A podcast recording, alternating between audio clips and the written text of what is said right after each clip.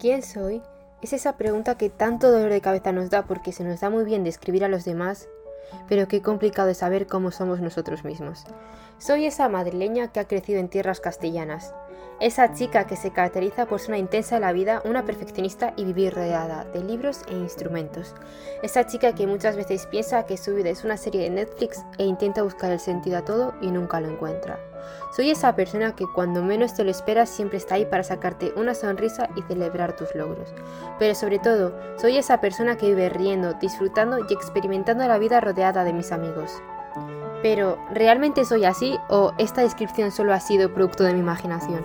En este programa descubriréis una pequeña parte de mí y podéis comprobar por vosotros mismos si todo esto es verdad, o solamente os he engañado.